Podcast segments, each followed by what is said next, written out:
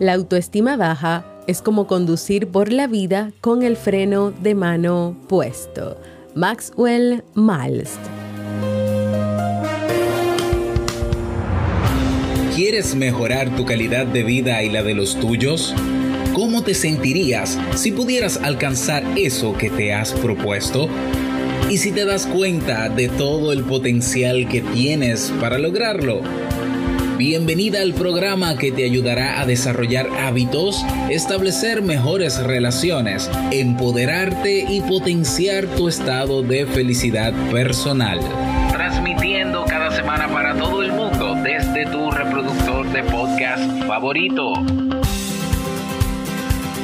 Y ahora contigo, tu anfitriona Jamie Febles, psicóloga, escritora, madre y emprendedora quien te acompañará en este recorrido hacia tu desarrollo personal y hacia el logro de tus sueños.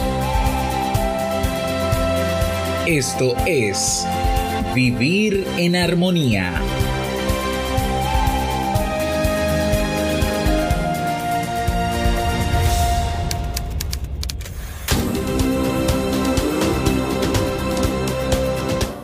Bienvenidos al episodio 377 de Vivir en Armonía. Mi nombre es Jamie Febles y estoy muy contenta y feliz de poder encontrarme compartiendo contigo en este espacio. En el día de hoy estaremos compartiendo el tema tres elementos que no te ayudan a tener autoestima. Entonces, ¿me acompañas?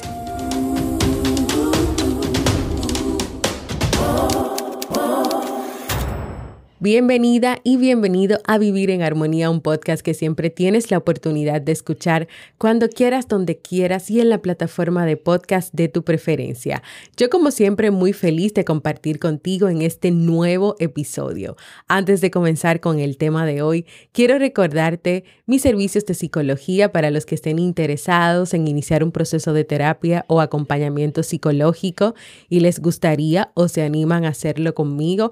Igual también ahora que va a terminar este año 2021, sí que estamos en este último trimestre, que muchas personas pues evalúan si han logrado sus metas, sus objetivos, puedo yo también acompañarte en ese proceso. Más información en jamiefebles.net barra consulta. También quiero invitarte que si quieres aprender técnicas para estar mejor en tu día a día, si quieres emprender, si quieres entregar valor a otras personas, si quieres mejorar tú como ser humano, como persona, a través de la autoestima, el autoconocimiento, la asertividad y adquirir una serie de habilidades que te permitan no solamente tener bienestar individual, sino bienestar en las demás áreas de tu vida.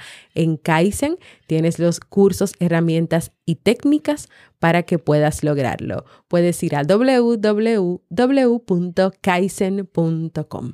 Hoy vamos a estar, vamos a continuar hablando sobre la autoestima.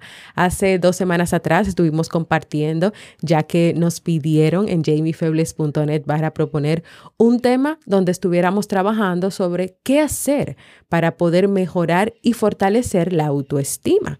Y tenemos realmente muchos temas, muchos episodios de autoestima. Hoy quiero enfocarme en lo que expresa un autor que se llama Paul Forner Navarro sobre elementos, sobre mitos que no permiten que tu autoestima mejore. Creencias, ideas, acciones, como tú le quieras llamar, que no permiten que tu autoestima mejore o que tú puedas tener una mejor autoestima. Este autor, Navarro, es, eh, él es autor del bestseller que se llama Dirige tu vida y él centra sus escritos o sus investigaciones sobre la autoestima en artículos científicos. O sea, lo que él habla se trata sobre cosas que han sido también estudiadas y que han sido demostradas. Así que nada, de mitos que él presenta en un artículo que escribió sobre la autoestima, yo te voy a compartir tres Dentro de esos tres te voy a hablar lo que él expresa, pero también te voy a dar mis propias opiniones. Lo que no te ayuda a tener autoestima o a mejorar tu autoestima, número uno, enfocarte solamente en encontrar el lado positivo. Esta sería una buena recomendación si no fuera por el hecho de que el cerebro no está programado, no está preparado para encontrar el lado positivo a las cosas. Si somos realistas, es más fácil que el cerebro se enfoque en lo que no está bien, o sea, en lo que sale mal. Por ejemplo, imagínate que tú presentaste un proyecto, un proyecto de trabajo, una presentación, a un grupo de cinco personas. Pero de esas cinco personas, solo cuatro, solo cuatro te felicitaron o te reconocieron. Y una de ellas no le gustó tu presentación o le encontró los mil errores a esa presentación. Te pregunto, ¿qué tú crees que te afecta más o que te, va, que te afecte más, en lo que te vas a enfocar más? ¿En cuál de esas reacciones te vas a enfocar más? ¿Qué es lo que te va a doler más? ¿O en qué te vas a enfocar? ¿En las cuatro personas que te felicitaron o en la que no te felicitó y dijo que tenía muchos errores? Y yo estoy segura que tal vez te ha pasado algo parecido. O sea, sucedió algo, hiciste algo, tal vez en tu familia, y de ese logro te felicitan tu mamá, tu papá, una de tus tías, pero viene uno de tus primos o, tus, o una prima y te dice que no, que no está de acuerdo. Y tú, en vez de mirar a lo que dijo tu mamá, lo que dijo tu papá, lo que dijo tu tía, comienzas a enfocarte solo en lo que dijo esa prima. Entonces, seamos honestos con nosotros mismos. Sé honesta contigo, sé honesto contigo, que es lo primero que te va a dar vueltas en la cabeza. ¿Es esas cuatro personas que te felicitaron o ese mamá, papá, tío, tía que te dijo que todo estaba bien con eso o esa única sola persona que dijo que no? ¿Qué es lo que te va a dar vueltas en la cabeza? Se han realizado estudios donde se ha demostrado que las personas están diseñadas para valorar primero o para valorar más lo negativo que lo positivo. Y realmente yo creo que esto viene mucho, no solamente de, de, que lo digan los estudios y de lo que se han demostrado los estudios, sino también de la cultura, de la sociedad y de cómo nos han enseñado a que está mal equivocarse, a que tú no puedes cometer errores, a que esto siempre ha sido como lo que ha primado, lo que la gente toma en cuenta. Es como las personas que cuando tú cometes un error, a veces se enfocan tanto en ese error que te definen a partir de ese error y se olvidan de todas las otras cosas buenas que tú tienes. Entonces, se ha vivido tanto la vida enfocándose en mirar esas cosas negativas, eso que no está bien, eso que en lo que te puedes equivocar, que no se le ha prestado verdadera atención a lo otro, a la otra parte, a, a lo que se le llama positivo, a lo que se le llama bueno, bonito. Hay personas que verdaderamente se obsesionan con las cosas malas y se olvidan de las cosas buenas con mayor rapidez. Es como si la mente, como si el cerebro, por naturaleza, y creo que también por todo lo que ha recibido de, del ambiente y de los espacios donde crecen los seres humanos, que por naturaleza desea ser infeliz. En psicología, a esto tiene un nombre y se llama sesgo de negatividad. Creo que Robert lo ha tratado en uno de sus episodios. O efecto de negatividad. Esa es la noción de que las cosas de naturaleza más negativa, por ejemplo, pensamientos negativos, emociones, interacciones sociales desagradables, eventos dañinos, traumáticos, tienen un mayor efecto sobre ti como persona que las cosas positivas, que las cosas positivas. Por eso es que en los procesos para trabajar la autoestima no es suficiente con decirle a una persona, piensa positivo o enfócate en lo positivo. La persona para poder realmente mirar lo positivo y enfocarse en lo positivo va a tener que trabajar arduamente para enseñar a la mente a enfocarse y a mirar lo bueno que también ocurre en su vida. Y yo sí creo que esto tú lo puedes hacer y lo puedes lograr. De hecho, es algo que yo trabajo en mis procesos de terapia psicológica con mis pacientes, donde hay momentos en que hay que trabajar la autoestima o aquellos que solamente vienen porque quieren trabajar esta parte. Y es con trabajo arduo, con tareas específicas, no solamente yo decirles, mira esto, lo otro. No, no, no, no, no. Hay que trabajar, hay que practicar, hay que entender lo que significa esto y hacer muchos ejercicios y trabajar mucho para cambiar ese enfoque, para entrenar a esa mente y a ese cerebro de que vea las cosas diferentes. Así que primer mito, enfocarse solo en lo positivo, no, caído, mito, no funciona, eso no funciona. Número dos, lucha por ser feliz, el mito de lucha por ser feliz, busca tu felicidad. El ser humano vive en una sociedad y en una cultura donde todavía solamente se vende la falacia de la felicidad absoluta, o sea, la mentira, de la felicidad extrema, o del que todo el tiempo tiene que estar alegre, todo el tiempo muéstrate feliz, todo el tiempo muestra una vida perfecta, o aplicando la frase al mal tiempo, buena cara.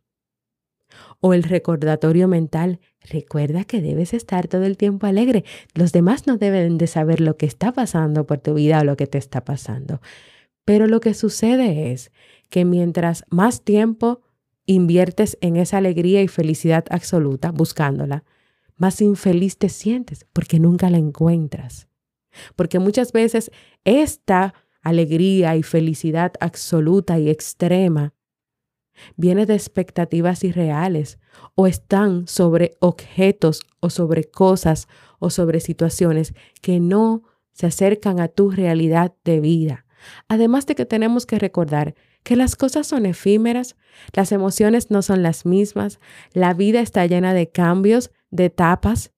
En consecuencia, esa alegría absoluta no es sostenible todo el tiempo. Además, también recuerda que todos experimentamos y vivimos distintos tipos de emociones. Yo puedo estar alegre, puedo estar triste, puedo estar enojada, puedo estar feliz, puedo tener miedo. Entonces, si la vida es un conjunto de muchas emociones que vivimos y experimentamos, ¿cómo va a existir una alegría? ¿Cómo vas a estar todo el tiempo sonriendo? Es que eso no es cierto, eso no pasa. Entonces, esa lucha por ser feliz, pero cuando esa idea de felicidad es que tiene que ser con esto, esto, esto, o con estos parámetros, y cuando eso no se da, viene la frustración, viene problemas más grandes como la depresión o la ansiedad. En un estudio que se realizó con una serie de personas sobre la felicidad absoluta, se demostró que aún esas personas teniendo el sueño, el gran sueño preciado de ganarse la lotería, de ganar mucho dinero o de ganar un premio mayor, esto no suponía un incremento de la felicidad de ellos, ni tampoco de que iban a estar alegres todos los días y a todas horas. Y es lógico, si tú te ganas un premio, te ganas la lotería, tú sientes alegría porque te ganaste el premio y te ganaste la lotería. Eso no quiere decir que tú vas a estar todos los días saltando de alegría, de felicidad, riendo. No, porque también a este premio se suman decisiones que tú tienes que tomar sobre qué tú vas a hacer con ese dinero. También se pueden sumar preocupaciones como tal vez aquí en este país donde últimamente la seguridad, donde no hay seguridad, donde no hay un donde no hay una policía en la que tú puedas confiar, donde pasan muchísimas cosas y el gobierno no ayuda. Entonces tú puedes preocuparte, guay, ahora que yo me saqué ese dinero, que tuve que salir en la televisión y que todo el mundo sabe que yo tengo ese dinero. O sea, no necesariamente eso va a decir que tú vas a tener una felicidad absoluta. Otro aspecto de esa búsqueda de felicidad perfecta que hace daño que esto no sea sostenible es el hecho de que a veces mientras más buscas esa felicidad en distintos lugares, en distintas cosas y menos la encuentres, entonces más desdichado o desdichada, más infeliz te sientes. Y peor, agregando otro tercer elemento, es cuando tú te comparas con otras personas. Así que este mito de que luchar por la felicidad te va a ayudar con tu autoestima acaba de caerse, acaba de eliminarse, borrado, delete. El tercero y el último, proponerse grandes objetivos. Tener objetivos no está mal. El problema viene cuando esos objetivos son muy ambiciosos y están fuera de tu realidad. El problema está también cuando tú te centras tanto en esos objetivos que comienzas a sacrificar otras áreas y aspectos de tu vida. Es como que tú digas, bueno, yo peso 150 libras. Tengo un objetivo de en un mes bajar 50 libras. O sea, tú pesas 150 libras y en un mes vas a, vas a bajar 50 libras. O sea, sí tan fácil, se pueden bajar 50 libras. Eso es ponerte un gran objetivo. Eso no lo vas a poder lograr en un mes. Ni siquiera, ni siquiera matándote del hambre vas a bajar 50 libras, porque es que eso requiere un proceso de mucho trabajo, de mucho esfuerzo, de dieta, de nutrición, de tener un médico o de también conocer tu cuerpo y saber si tu cuerpo hace resistencia o cuáles son los alimentos que le van mejor o que no le van a tu cuerpo. Además, si siempre has tenido el hábito de comer mucho, de comer en grandes cantidades y de comer cosas que no, que no son saludables, ¿cómo es que de buenas a primeras en un mes tú vas a cambiar ese hábito y vas a comenzar a comer cosas muy buenas, saludables y que te van a ayudar y vas a llevar una dieta estricta? Pero antes lo habías hecho. Entonces, el problema no es que te establezca el objetivo. El problema es cuando el objetivo está fuera de tu realidad, cuando son objetivos muy ambiciosos. Te voy a contar algo que pasó en mayo del 1996. Ocurrió una tragedia con unos alpinistas. En tan solo dos días fallecieron 12 personas de esa expedición, mientras ellos intentaban subir y llegar a la parte más alta de, del Everest. Estos alpinistas se habían enfocado tanto en su objetivo con llegar a la montaña que ellos perdieron de vista todo lo demás. Incluso ellos ignoraron los informes meteorológicos que anunciaban que venía una tormenta de nieve. Lo ignoraron, lo ignoraron y lamentablemente esa tormenta de nieve acabó con sus vidas. Todas las previsiones desaconsejaban que iniciaran la expedición, que no la hicieran, pero ellos decían, pero es que ¿Cómo va a ser que ni siquiera lo intentemos después que tenemos tantos meses eh, entrenándonos y formándonos? O sea, eso era lo que ellos decían. Para ellos ya este objetivo de subir a la cima del Everest se había convertido en parte de su identidad. Es decir, era como que si no lo intentaban, si no lo hacían, a pesar de que el tiempo, la meteorología decía, no lo hagas, viene una tormenta, ellos lo hicieron. Ellos entendían que se iban a perder como personas que iban a perder su identidad. Pero en este caso perdieron la vida, perdieron la vida. Entonces hay que tener mucho cuidado con esos objetivos que te alejan de otras cosas que son importantes en tu vida. Cuando tú te estableces objetivos, tienes que tener presente que esos objetivos pueden fracasar o que se pueden presentar piedras en el camino, obstáculos, como por ejemplo lo que se le presentó a estos alpinistas. Se le presentaron piedras y obstáculos para que no subieran la montaña, pero aquí, aquí había un informe. Aquí había una información clara de que venía una tormenta y que esa tormenta podía costarles la vida, pero estas personas aún así decidieron hacerlo. Entonces, no es tanto, ok, me establecí este objetivo, no lo logré, ya soy lo peor del mundo, soy un fracaso, no sirvo para nada. Si tú fracasas o si algo no te sale como tú querías, esto no te define como persona. Primero porque aún tú puedes intentarlo, tú puedes volver a hacerlo tomando en cuenta las cosas que no estuvieron a tu favor para cambiarlas, para hacerlas diferentes o también tomando en cuenta hacer cambios en esos objetivos, tal vez hacerlos más cercanos y más sostenibles a tu realidad de vida y a tu realidad como persona. Te digo algo, fallar no es el fin del mundo, tú puedes volver a intentarlo cuando quieras. Entonces, eso de establecerse objetivos ambiciosos y muy grandes y fuera de tu realidad, fail, foul, no, no, eso no va con la autoestima. Pues hasta aquí estos tres mitos que si te enfocas en ellos es seguro no lograrás arrancar en esa mejora de la autoestima que quieres lograr para ti. Ese amor y valoración propia que necesitas no solo para estar bien contigo, sino también que necesitas para tener mejores relaciones con los demás.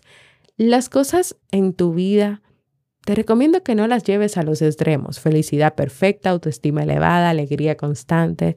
Busca los puntos medios, cuestiona, reflexiona de manera crítica y real, mantén una apertura al aprendizaje y a entender que la vida, las etapas y las relaciones cambian. Ahora, un verdadero cambio en ti o lograr una autoestima sana se dará en la medida en que no solo entiendas por qué es importante y necesario para ti, sino también cuando la teoría se convierta en práctica y todo comience a tener sentido.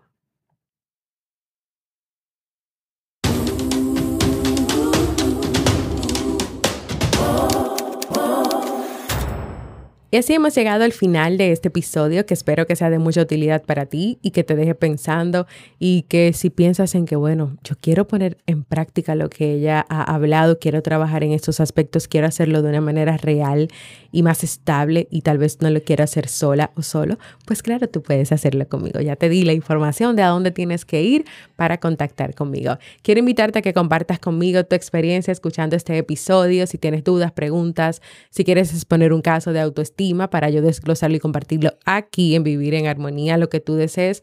Puedes hacerlo dejándome un mensaje de voz en jamiefebles.net barra mensaje de voz o también puedes escribirme en jamiefebles.net barra proponer, porque para mí es muy importante escucharte y leerte. Aprovecho y le mando un saludito a Luz, que siempre está pendiente de todos los episodios de Vivir en Armonía y que ella siempre me deja sus comentarios en la comunidad del episodio, de si le sirvió, si le funcionó, si le gustó o qué le qué le llamó la atención o qué le hizo clic. Gracias Luz por siempre estar ahí dejándome esa retroalimentación de las cosas que te van gustando de los temas y del podcast. Y también quiero eh, aprovechar para enviar un saludito a Geraldine de Perú, que también siempre está pendiente de los episodios. Te envío un gran abrazo y espero que sigas muy bien. Ahora vamos a despedirnos. Y para finalizar, te invito a unirte a la comunidad de Vivir en Armonía en Discord, donde podrás tener todo lo relacionado con el podcast, frases, libros recomendados, notas de libros que hago yo y que también comparten los demás miembros, chat de audio y video. De manera organizada están todos estos acápites. Ven y vive junto a mí y las personas que ya están ahí una experiencia de crecimiento, apoyo y aprendizajes. jamiefebles.net barra comunidad. También si tienes Telegram y quieres mantenerte solo informado o compartir compartir este canal con otras personas, ve y búscalo en Telegram. Vivir en armonía. Así que te espero por ahí también. Suscríbete a cualquier plataforma para podcast como Evox, Apple Podcast, Podcast RD, Google Podcast, mi canal de YouTube que se llama Jamie Febles o también en Spotify que ahora hay notificaciones para que recibas directamente esa notificación de que hay un nuevo episodio. Y también en esas plataformas donde escuchas Vivir en Armonía recuerda dejar tus comentarios y tus valoraciones positivas. Así podemos llegar a más personas en el mundo. Gracias por escucharme, para mí ha sido un honor y un placer compartir contigo. Y nos escuchamos en un próximo episodio de Vivir en Armonía.